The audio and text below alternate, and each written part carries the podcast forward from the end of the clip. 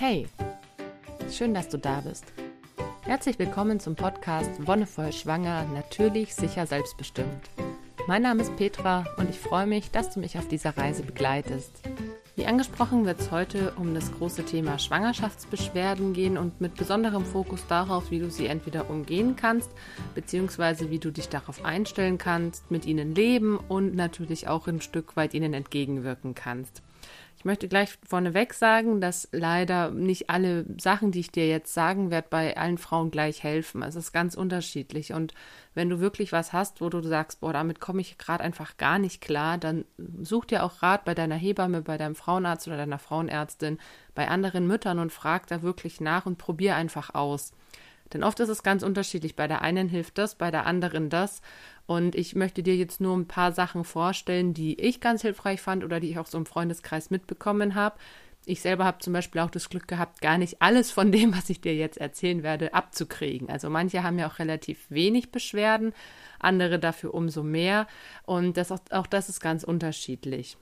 Ganz, ganz wichtig ist, dass du auch hier auf dich hörst, deinen Körper so gut wie es geht eben wahrnimmst und auch schaust, okay, gibt es vielleicht irgendeine Methode, die dir besser liegt? Gibt es vielleicht irgendein Hausmittelchen, mit dem du gut klarkommst? Denn es bringt natürlich auch nichts, wenn du seit irgendwie sagst, okay, ich muss mich dauernd erbrechen und es gäbe vielleicht irgendein Zaubermittel, es schmeckt aber richtig scheiße. Es bringt halt auch nicht viel, wenn du dich dann da so durchquälst. Also du solltest schon was für dich finden, womit du auch einigermaßen im Reinen bist oder womit du gut leben kannst. Gut, ich möchte eigentlich gar nicht so sehr chronologisch vorgehen, weil ich denke, dass auch verschiedene Schwangerschaftsbeschwerden zu unterschiedlichen Zeitpunkten auftreten können.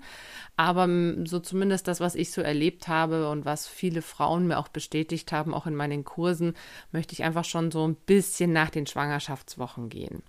Und tatsächlich sind ja so die ersten Anzeichen auch dafür, dass du schwanger bist. Sowas wie diese leichte Abgeschlagenheit und die Müdigkeit. Die kann sich bei manchen, bei mir leider auch, ein bisschen durch die Schwangerschaft durchziehen. Was natürlich daher kommt, dass sich dein ganzer Körper umstellen muss. Es ist eine große hormonelle Umstellung. Es ist eine große Veränderung, die in dir stattfindet. Und natürlich braucht der Körper dafür Energie. Und das ist ganz normal.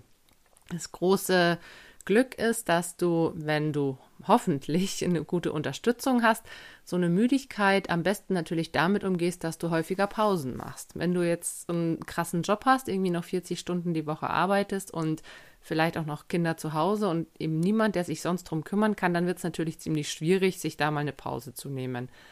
Das finde ich aber auch so schön an der Schwangerschaft, dass uns da der Körper wirklich sagt, hey, du brauchst es und du musst dich mal zurücknehmen, um so auch zu zeigen, hey, die Schwangerschaft ist ein ganz besonderer Zeitraum, der ist auch nur zeitlich begrenzt. Und schau da wirklich, dass du dann mit deinem Chef oder deiner Chefin ins Gespräch kommst und vielleicht die Stunden reduzieren kannst, beziehungsweise dir zu Hause Unterstützung suchst. Das beste Mittel gegen Müdigkeit und Abgeschlagenheit ist wirklich Entspannung. Und zwar ganz klassisch aus dem Yoga heraus empfehle ich da immer so eine 11 bis 15-minütige Tiefenentspannung. Du legst dich einfach irgendwo möglichst bequem hin und versuchst komplett abzuschalten. Da gibt es auch schöne Anleitungen, da gibt es einfach schöne Hinweise, wie man das machen kann. Vielleicht hast du das selber auch einfach schon mal durchgeführt. Wenn du gar nicht so damit bisher in Kontakt gekommen bist, dann kannst du erstmal anfangen, deinen Körper zu beobachten, deine Atmung zu beobachten und die Gedanken ziehen zu lassen. Warum jetzt nur 11 bis 15 Minuten? Es hat den Grund, dass es mindestens acht Minuten braucht, bis der Körper wirklich mal runtergefahren ist. Und je länger du es aber machst, desto schwieriger ist es wieder rauszukommen. Das kennst du vielleicht, wenn du dich mittags mal so hinlegst und dann richtig wegpennst, eine halbe, dreiviertel Stunde oder vielleicht sogar eine Stunde. Ja, dann wird es für viele schwierig, sich danach wieder aufzuraffen und sie diese Energie zu finden.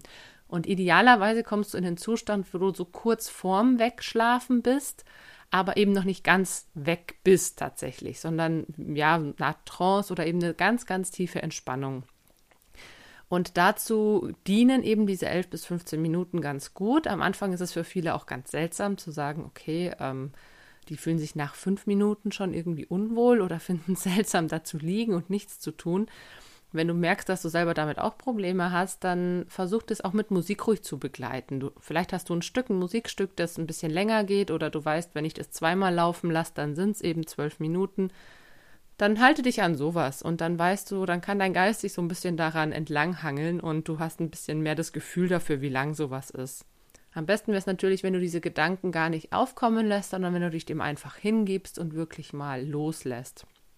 Wenn du gar keine Chance hast, das zu machen, also keine Gelegenheit, dich irgendwie hinzulegen, ein oder zweimal, vielleicht wenn du es brauchst, auch dreimal am Tag, dann äh, hilft natürlich nur, dich entsprechend aufzuputschen, in Anführungszeichen.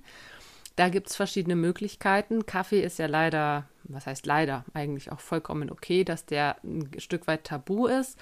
Es heißt immer so, um die 200 Milligramm Koffein am Tag schaden dem Kind nicht. Und was darüber hinausgeht, ist schwierig zu erforschen. Also wie Kaffeekonsum oder Koffeinkonsum tatsächlich so das Wachstum beeinflusst. Man geht davon aus, dass es das Wachstum hemmt. Ich habe in beiden Schwangerschaften mit meinen Kindern eigentlich relativ regelmäßig Kaffee getrunken, ein bis zwei, wenn es mal gar nicht anders ging, auch drei Tassen am Tag. Und das war nie ein Problem. Ich meine, ich bin immer unter diesen, ich weiß es natürlich nicht genau, aber ich denke, ich bin unter diesen 200 Milligramm geblieben. Das sind eben ungefähr zwei Tassen am Tag. Und dann hatte ich auch nie das Problem. Ich meine, ich hatte große Kinder, 4100 und 4400 Gramm. Das war jetzt nicht so das Ding, dass die irgendwie Wachstumsstörungen gehabt hätten. Wie gesagt, ist aber schwer zu erforschen. Wenn du sowieso sagst, eigentlich würdest du gern so ein bisschen vom Kaffee loskommen, weil Kaffee ja nicht nur vom Koffein her bedenklich ist, sondern du solltest natürlich auch immer überlegen, wo kommt der Kaffee her, wie wird er bearbeitet. Also wir haben schon lange, auch aus anderen Gründen, auf ähm, Fairtrade und Bio-Kaffee umgestellt. Aber es ist natürlich eine extreme Bearbeitung, die da mit dem Kaffee stattfindet. Ne? Die Röstung, das Mahlen, der Transport. Leider sind auch nachgewiesenermaßen häufig irgendwelche Rückstände im Kaffee drin, was natürlich auch nicht cool ist, wenn wir es mit der Schwangerschaft dann aufnehmen und auch unserem Kind weitergeben. Es gibt Alternativen zum Kaffee, beziehungsweise auch zu schwarzem Tee. Manche denken ja, okay, dann verzichte ich auf Kaffee, trinkt dafür schwarzen Tee. Tein ist auch nicht so super geil. Und beim Tee ist es im Endeffekt ähnlich wie mit dem Kaffee. Also es sind, die Mengen sind ein bisschen anders.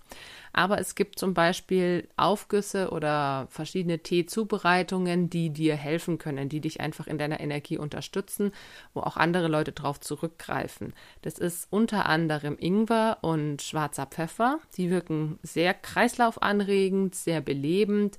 Dann gibt es noch andere Kräuter, wie zum Beispiel auch die Zitronenmelisse, die da noch ein bisschen, ich sag mal, anderen Geschmack reingibt gerade der Ingwer oder der schwarze Pfeffer sind ja nicht so allgemein beliebt.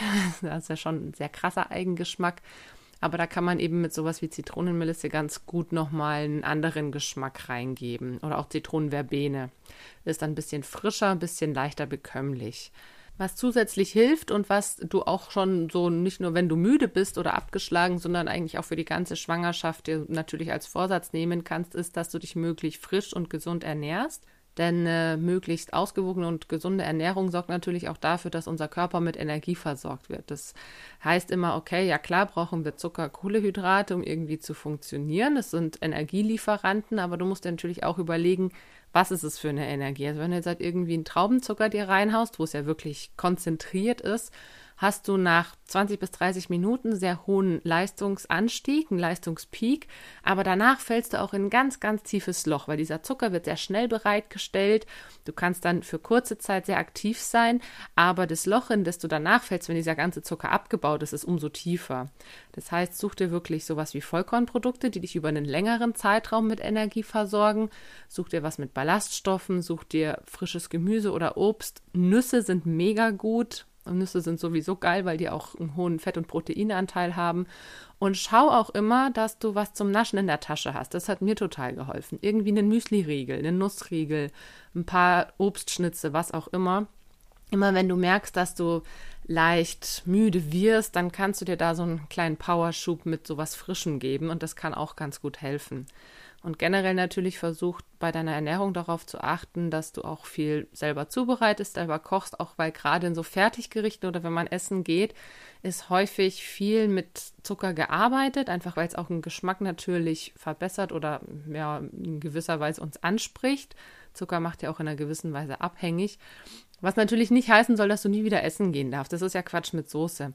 Aber wenn du merkst, du bist einfach anfällig für Müdigkeit und Abgeschlagenheit, dann ist das was, was dir wirklich helfen kann, indem du so ein bisschen auf deine Ernährung achtest. Tatsächlich gibt es da so ein Frischwort, äh, ein Frischwort, haha, ein Sprichwort, frisch macht frisch. Sprich, frisches Essen, frisch zubereitete Mahlzeiten machen auch deinen Körper frisch, dein Geist frisch und du fühlst dich einfach lebendiger. Okay, so viel zum Thema Müdigkeit, Abgeschlagenheit, also Ernährung, Tees und einfach eine Ausruhzeit, Pausen dir gönnen, können da ganz gut helfen. Das nächste, das auch damit ein bisschen zusammenhängt, wäre die Übelkeit.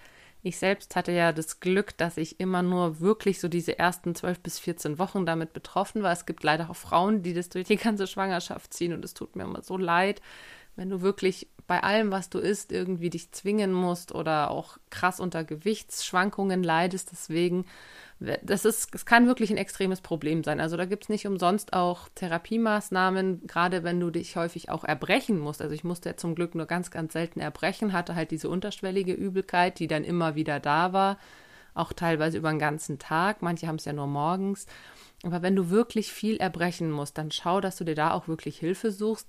Dann muss natürlich dafür gesorgt werden, dass du trotzdem mit genügend Nährstoffen und Flüssigkeit versorgt wirst, weil auch das ist was, was wiederum zu Müdigkeit führt. Wenn du da einfach ausgelaugt bist und dich jeden Tag auskotzt, dann ist es klar, dass dein Körper damit irgendwann nicht mehr fertig wird. Wenn es in einem normalen Rahmen stattfindet, wie gesagt, eigentlich ist Übelkeit ja ein gutes Zeichen, weil das auch ein bisschen zeigt, dass die Hormone anschlagen, dass du ein gutes Hormonlevel hast, dass dein Körper einfach in dieser Veränderung steckt. Und auch hier können Tees helfen, auch wieder Ingwer zum Beispiel. Knoblauch ist gut zum Essen. Tatsächlich kann Knoblauch auch da gut helfen. Das sind ähm, im Yoga sind es lustigerweise Ingwer, Knoblauch und Zwiebeln die heiligen Wurzeln. Die werden für alles Mögliche verwendet, weil die sehr viel ätherische Öle und sehr viel Aromen haben und auf ganz viele körperliche Einflüsse Bezug nehmen können. Auch hier kann es sein, dass du dich zum Beispiel mit gewissen Kräutern unterstützen kannst, die das lindern. Gerade wenn es eben so eine Übelkeit ist, die so aus dem Bauch rauskommt, kann es sein, dass dir Pfefferminz oder Kamille gut helfen kann. Auch das ist Geschmackssache, das weiß ich. Tees generell sind eigentlich wirklich immer gut bei Übelkeit und ich weiß, dass es jetzt im Sommer schwierig ist, Tees zu trinken, aber versuch's mal mit Eistee. Mach dir wirklich in der frühen Liter Tee und hau den in den Kühlschrank, mach ein paar Eiswürfel rein. Frische Zitrone kann auch gut helfen. Ich kenne Frauen, die haben wirklich ähm, Limetten oder Zitronen immer in so Scheibchen gehabt und wenn eine krasse Übelkeitswelle kam, dann haben die einfach an dieser Zitrone oder dieser Limettenscheibe gelutscht. Ich habe das zum Glück nicht gehabt, aber ich fand Zitrone auch immer sehr erfrischend. Ich habe ganz oft Zitrone ins Essen gemacht oder eben zitronenhaltige Getränke getrunken. Das fand ich sehr schön, ist aber, wenn man erbricht, auch ein bisschen, ja, muss man gucken, wie es geht, weil es natürlich auch einen sehr hohen Säureanteil hat. Und wenn dann sowieso schon zum Beispiel die Speiseröhre oder der Magen gereizt ist von der Magensäure, dann ist die Zitronensäure nicht unbedingt hilfreich. Gleichzeitig solltest du aber auch genau darauf gucken, dass du dann zum Beispiel Tomaten oder sowas isst, die einen bisschen geringeren Säureanteil haben, die das dann einfach wieder ausgleichen können, wenn du eben erbrechen musst oder sowas. Was kann noch helfen? Gerade finde ich auch hier ist die Ernährung ganz wichtig. Wenn ich, auch wenn ich vorher gesagt habe, möglichst viel frisch zu essen, finde ich es auch ganz wichtig, sich nicht zu sehr einzuschränken und so Gelüsten einfach mal nachzugehen. Wenn dein Körper eine Übelkeit verspürt, aber gleichzeitig Hunger hat auf eine ganz bestimmte Sache, ist es vielleicht ein Zeichen, dass der das gerade braucht. Und das hatte ich bei, bei fast allen ja, Schwangerschaften, vor allem jetzt bei meinem zweiten Kind. Obwohl ich ja eigentlich schon seit ich 19 bin vegetarisch lebe, hatte ich unglaublich Lust auf Fleisch und dann auch ganz konkret zum Beispiel eine Leberkässemmel oder Schaschlik oder Hähnchenschenkel. Dass ich wirklich so ein paar Situationen hatte, wo ich mir das ganz bewusst gekauft habe und dann das zubereitet habe, gegessen habe und auf einmal war wirklich die Übelkeit weg und mir ging es erstmal gut. Dummerweise ging es mir danach nicht mehr so gut, weil mein Körper halt das Fleischessen auch nicht mehr gewohnt war und ich mich dann einfach sehr schwer gefühlt habe. Also mein Verdauungstrakt musste dann erstmal wieder damit klarkommen, dass da jetzt was kommt, was er seit ein paar Jahren nicht mehr hatte. War irgendwie interessant, lustig, seltsam, aber es war zum Glück auch nicht so häufig, dass es mich beeinflusst hätte. Aber auch da, wenn du dann denkst, okay, ich ernähre mich eigentlich rundum ausgewogen, dann kannst du dir auch mal am Abend eine Tüte Chips reinpfeifen, wenn du da Bock drauf hast. Oder wenn du am Nachmittag unterwegs bist und gehst am Bäcker vorbei und denkst dir so, boah, da ist so ein geiler Kuchen in der Vitrine, dann gönn dir ein Stück davon. Es ist alles eine Frage der Maß. Das heißt, der, wir können viel essen, wir können im Endeffekt alles essen, aber eben in Maßen und nicht in Massen. Und das trifft in der Schwangerschaft genauso zu. Wenn du mal Bock auf irgendwas hast, gönnst dir. Und ich habe es, glaube ich, schon mal in einer anderen Folge erwähnt. Ich hatte jetzt in dieser Schwangerschaft relativ häufig Lust auf Chips. Und da meinte die Hebamme auch, naja, dann ess einfach mal wirklich so viel, bis du keinen Bock mehr drauf hast. Irgendwann wird dein Körper schon sagen, jetzt reicht's. Und tatsächlich ist es auch so gekommen. Also dein Körper hat vielleicht wirklich eine Art Signal, Radar, was auch immer, wo er sagt, okay, und jetzt brauche ich Fett und Kohlehydrate und dann gönn ihm diese. In den anderen Phasen oder Zeiten kannst du dann wieder einfach schön dein Obst und Gemüse futtern, deine Nüsse und alles ist wieder in bester Ordnung. Zusätzlich kann Erbrechen auch immer ein Anzeichen von zu viel Belastung oder zu viel Stress sein. Das heißt, auch hier rentiert sich einfach mal ein bisschen den Druck rauszunehmen, wenn es für dich geht, dass du dich auch hier öfter mal ausruhst, dir Pausen gönnst und Bewegung. Also teilweise kann es auch gut helfen, dass wenn du zum Beispiel einen Job hast, in dem du viel sitzt, dass sich dadurch ein bisschen Erbrechen, ich sag mal, anstauen kann oder diese Übelkeit anstauen kann das hilft total, sich einfach mal eine Viertelstunde an der Luft zu bewegen. Also wirklich rauszugehen, mittags einen Spaziergang zu machen, sei es ein kurzer oder auch mal abends einen ganz langen, ausgedehnten. Wenn du zum Beispiel einen Weg in die Arbeit hast, den du gut zu Fuß zurücklegen kannst, dann mach das. Das hilft total gut gegen Morgenübelkeit, wenn du dich an der frischen Luft bewegst, tief atmest und deinem Körper dadurch Energie und Sauerstoff zuführst und die entsprechende Bewegung kann dafür sorgen, dass sich zum Beispiel im Bauchbereich Sachen lösen, dass du durch die Bewegung einfach eine Lockerung erzeugst, eine Entspannung in gewisser Weise auch herbeiführen kannst. Du solltest halt nicht anfangen müssen zu joggen oder zu rennen, das ist eher unentspannt, sondern ein ganz gemütliches Gehen, das dir Wohlbefinden und Wohlbehagen bereitet. All diese Tätigkeiten, die dich generell, ja, ich sag mal, positiv stimmen, auch das kann dafür sorgen, dass sich sowas wie Übelkeit legt. All das, was dir Spaß macht, da wo du Freude dran hast, wo du dich auch vielleicht ein Stück weit mit ablenken kannst. Denn wenn du dich zu sehr auf die Übelkeit konzentrierst und dir immer überlegst, oh Gott, wie kriege ich die nur weg, dann lenkst du ja den Fokus auch drauf und mach einfach Dinge, die dir gut tun, vielleicht auch Fahrrad fahren, vielleicht schwimmen gehen, vielleicht ein Buch lesen und versuch dich auch dadurch ein bisschen abzulenken.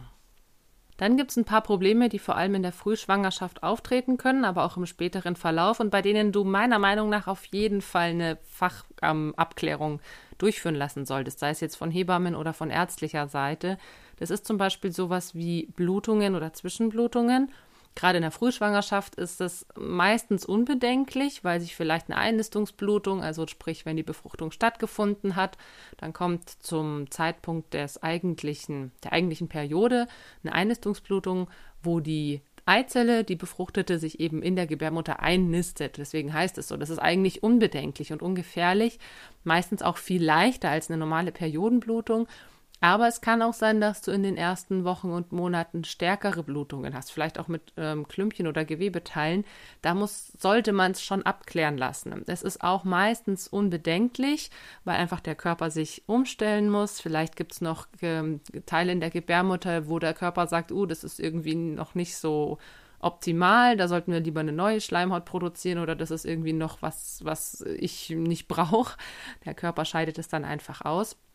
Aber es kann natürlich auch ein Anzeichen für eine drohende Fehlgeburt sein oder es könnte auch sein, dass sich neben der Eizelle bzw. neben der Schwangerschaft noch was anderes in deiner Gebärmutter befindet, zum Beispiel Myome oder Zysten, die dann einfach durch die vermehrte Durchblutung, die ja dann stattfindet, auch nochmal viel auffälliger sind. Manche merken es gar nicht, also wenn sie nicht schwanger sind, haben sie gar keine Beschwerden und dann kommt es erst in der Schwangerschaft raus, was halt super blöd ist. Aber es kann passieren und deswegen wäre es gut, sowas abklären zu lassen. Dann gibt es natürlich auch sowas wie eine Blasenschwäche, die musst du nicht unbedingt, meiner Meinung nach nicht unbedingt ärztlich oder von Hebammenseite abklären lassen. Das kann einfach sein durch den veränderten Druck. Der kommt hauptsächlich hm, bei den meisten Frauen erst gegen Ende der Schwangerschaft, aber auch schon zu Beginn, wenn die Gebärmutter wächst, hat, hat manch eine Frau so den Eindruck, sie würde inkontinent sein. Das hat meiner Meinung nach eher was damit zu tun, dass es in unserer Gesellschaft eine generelle Schwäche im Beckenboden gibt. Also die Beckenbodenmuskulatur ist nicht mehr das, was sie mal war. Dadurch, dass wir eben viel sitzen und sie kaum mehr richtig einsetzen, nicht mehr richtig belasten, ist es bei vielen Frauen, die dann am Anfang der Schwangerschaft stehen, schon so, dass sie merken, dass sie vielleicht ab und zu Urin verlieren, wenn es Belastungssituationen sind wie Lachen, Husten, Niesen oder sowas. An und für sich ist es nichts, wo man jetzt groß eingreifen müsste. Aber da kannst du auch deine Hebamme fragen, zum Beispiel einfach, ob sie schon Tipps für Beckenbodentraining hat. Du kannst Beckenbodentraining schon durch die ganze Schwangerschaft hinweg machen und wenn du merkst, du hast da leichte Inkontinenzprobleme, ist es umso besser, weil du brauchst ja den Beckenboden auch zur Geburt. Da ist ja der Muskel, der Muskel, der ist am krassesten beteiligt bei der Geburt. Und es ist gut, wenn du ihn dann ein bisschen trainierst, wenn du ein bisschen wahrnimmst, wo der ist, wie der funktioniert und wie man ihn an- und entspannt, weil das dann auch schon eine gute Vorbereitung für die Geburt ist. Dann hat es ähm, sowas wie Hämorrhoiden. Das ist was sehr Unangenehmes, wovon ich zum Glück immer befreit geblieben bin. Deswegen kann ich dir dazu gar nicht viel sagen. Ich finde es aber auch wichtig, gerade bei Hämorrhoiden, weil das eine Freundin hat und die hat wirklich gesagt, es ist ultra unangenehm. Klar kannst du dir einfach in der Apotheke eine Salbe holen, aber auch hier lass die Ursache abklären. Ist es was, was stressbedingt ist? Ist es was, was durch falsches Sitzen oder falsche Bewegung kommt? Denn es bringt ja meiner Meinung nach bei Hämorrhoiden, aber auch bei allen anderen Krankheiten wenig, einfach nur die Symptome zu behandeln, ohne die Ursache zu kennen. Dann sitzt du im blödsten Fall neun Monate da und cremst dich ein und ähm, hast aber nie wirklich gewusst, woran es liegt. Vielleicht hätte man nach einer Woche schon feststellen können, okay, es ist die und die Sitzhaltung oder die und die Bewegung, die das begünstigen. Lass es mal sein und schwupps hat man keine Hämorrhoiden mehr. Insofern versuch da auf deinen Körper zu hören und versuch dich entsprechend gut zu unterstützen, zum Beispiel mit Sitzkissen oder mit ähm, Auspolsterungen, was auch immer.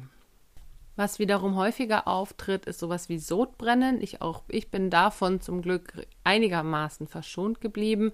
Ich hatte das jeweils am Anfang meiner Schwangerschaften, so die ersten acht Wochen ab und zu und dann wieder gegen Ende.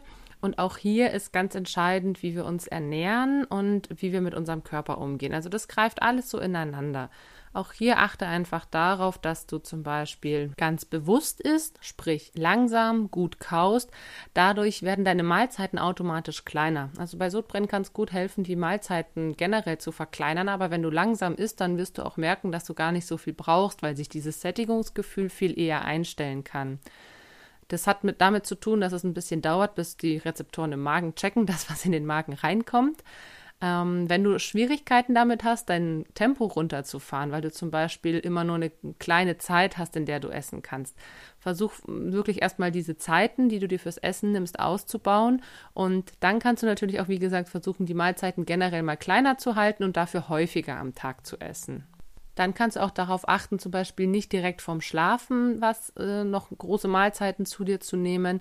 Das begünstigt natürlich auch Sodbrennen insofern, dass die Magensäure angeregt wird. Sie will ja verdauen, was du gegessen hast und im Liegen kommt die natürlich dann auch wieder viel eher hoch. Das heißt, auch hier kannst du es dadurch verhindern, dass du zwei Stunden vorm Schlafengehen zum Beispiel das letzte Mal eine Mahlzeit isst oder du kannst deinen Körper ein bisschen aufrecht betten, dass eben die Magensäure nicht so leicht hochlaufen kann.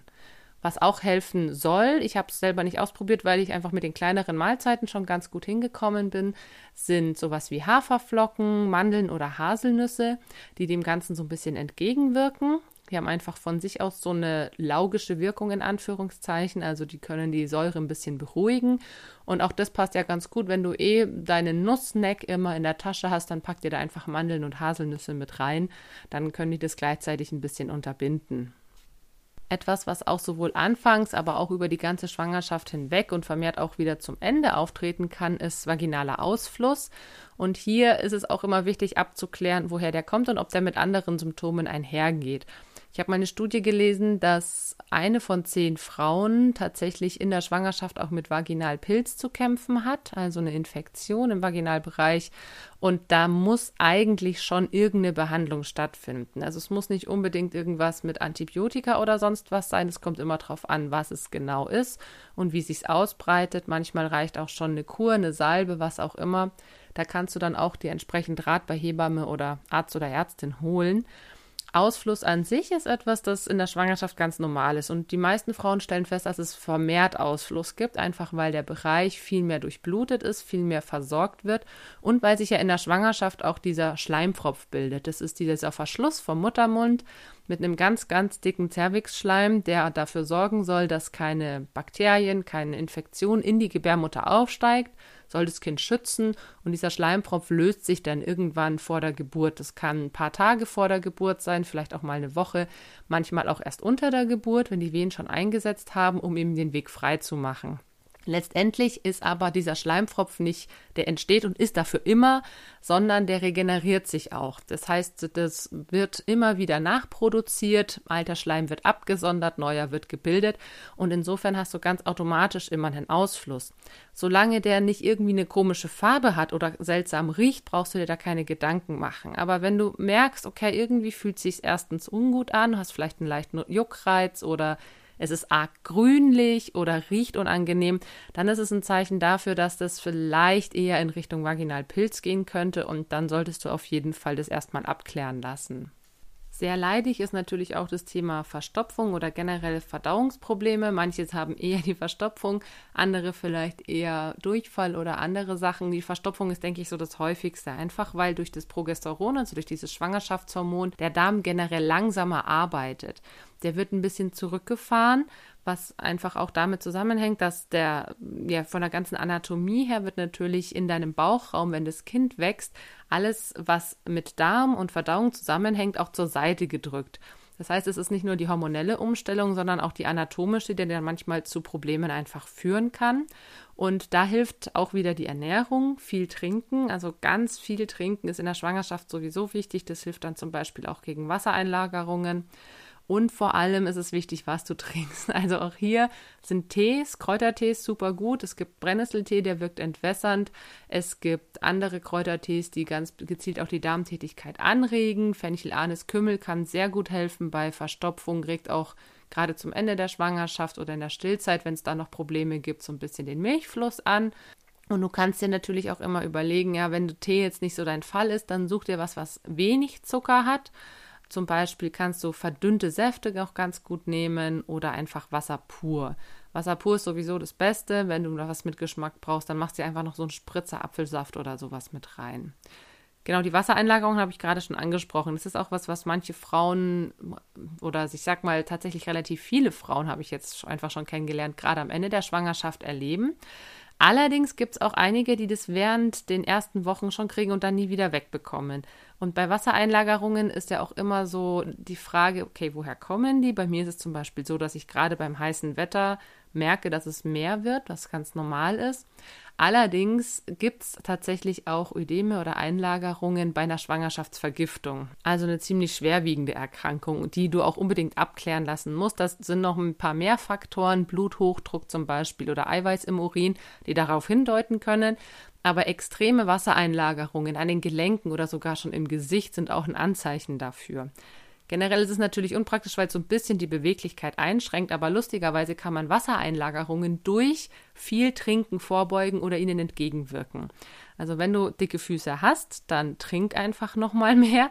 Dann gleichzeitig natürlich Massagen helfen. Die Massagen regen den, den Fluss an, Lymphfluss, Herz-Kreislauf-System, Rückführung und da kannst du dir ganz ohne schlechtes Gewissen einfach deinen Partner oder deine Partnerin schnappen und zu einer Fußmassage verdonnern. Das hört sich jetzt doof an. Mein Mann macht es gerne, aber es gibt einige, die das einfach nicht so gerne möchten oder die da keine Lust drauf haben. Aber ganz ehrlich, ich finde schwere Füße, schwere Beine sind sowas Unangenehmes in der Schwangerschaft und da einfach jeden Fuß oder jedes Bein mal zehn Minuten mit leichtem Druck zu massieren, ist kein großer Aufwand und kann dir sehr viel Linderung verschaffen. Und gerade dein Partner oder deine Partnerin haben ja sonst keine Beschwerden und können dich da ruhig mal ein bisschen unterstützen. Wenn du wirklich niemanden hast, der das macht, dann scheu dich auch nicht davor, mal zu einer Massage zu gehen. Also zu einer schwangeren Massage, da wird auch auf sowas Rücksicht genommen. Da kannst du auch speziell sagen, du möchtest zum Beispiel nur die Beine massiert bekommen und die können dir das dann entsprechend machen. Außerdem hilft zum Beispiel auch sowas wie Quarkwickel. Also Quarkwickel entziehen auch Flüssigkeit, wird zum Beispiel auch im Sportbereich bei Schwellungen angewendet oder wenn du abstillen möchtest, ist das auch eine ganz gute Methode. Das ist halt was, das du zum Beispiel am Abend machen kannst, wenn du die Füße eh hochlegst. Hochlegen ist natürlich auch gut, weil es den Rückfluss generell anregt und nutzt die Schwerkraft. Und zusätzlich kannst du auch ein paar Übungen machen. Zum Beispiel, du setzt dich in einen Langsitz, also deine Beine am Boden gestreckt und fängst an, deine Fußspitzen zu dir zu ziehen und wieder wegzuschieben. Und diese Bewegung im Fußgelenk, in der Wade und im Fuß sorgt dafür, dass auch hier der Rückfluss angeregt wird. Generell hilft zum Beispiel auch sowas wie Gelenke zu kreisen, also wenn du es eher in den Handgelenken hast, Nimm die Hände hoch, so ein bisschen über deinen Kopf und fang an, deine Handgelenke zu drehen. Mal links rum, mal rechts rum. Immer wieder am Tag, wenn du den, mal die Möglichkeit hast. Und auch bei den Füßen, wenn du sie hochlegst, fang an, sie zu kreisen oder eben zu strecken und wegzuschieben. Das hilft auch ungemein, da ein bisschen Bewegung reinzubringen. Dann gibt es Frauen wie mich, die von Haus aus einen sehr niedrigen Blutdruck haben und bei manchen Frauen sinkt auch der Blutdruck im, in der Schwangerschaft ab und dann gibt es häufiger Probleme auch mit Schwindel oder mit dem Kreislauf. Auch wenn du noch einen normalen Blutdruck hast, kann das dich betreffen. Und Schwindel- und Kreislaufbeschwerden sind etwas, die relativ unbedenklich sind, solange du nicht bewusstlos wirst und solange du wirklich auch hier die Möglichkeit hast, dich zurückzuziehen. Also das heißt, dass du, wenn du merkst, okay, irgendwie ist es gerade nicht gut, du kannst dich irgendwo festhalten, dich mal kurz hinsetzen und den entsprechenden Moment einfach abpassen. Das ist das Beste, was du dann akut tun kannst. Und um den Ganzen vorzubeugen, kannst du zum Beispiel auch hier wieder auf diese Ernährungstipp zurückgreifen, die ich dir am Anfang genannt habe, weil die dafür sorgen, dass der Kreislauf generell angeregt wird.